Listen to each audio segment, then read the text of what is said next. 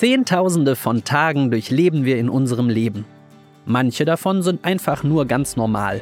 Und andere können alles auf den Kopf stellen.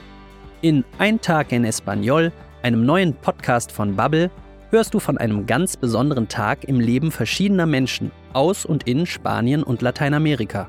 Natürlich auf Spanisch. Ich bin dein Gastgeber Dominik. Ich helfe dir, den Geschichten zu folgen und unterstütze dich beim Spanischlernen. Hola, soy Carmela, soy de España, pero ahora vivo en Pensilvania. Hola, soy Andrea.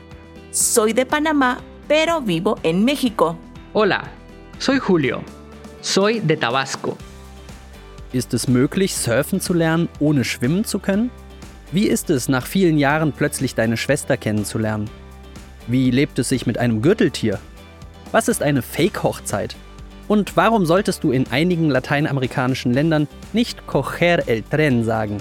Finde es heraus in Ein Tag en Español, einem Podcast zum Spanischlernen von Bubble. Abonniere ihn auf deiner Lieblingspodcast-Plattform oder höre dir die erste Folge direkt in der Bubble-App an.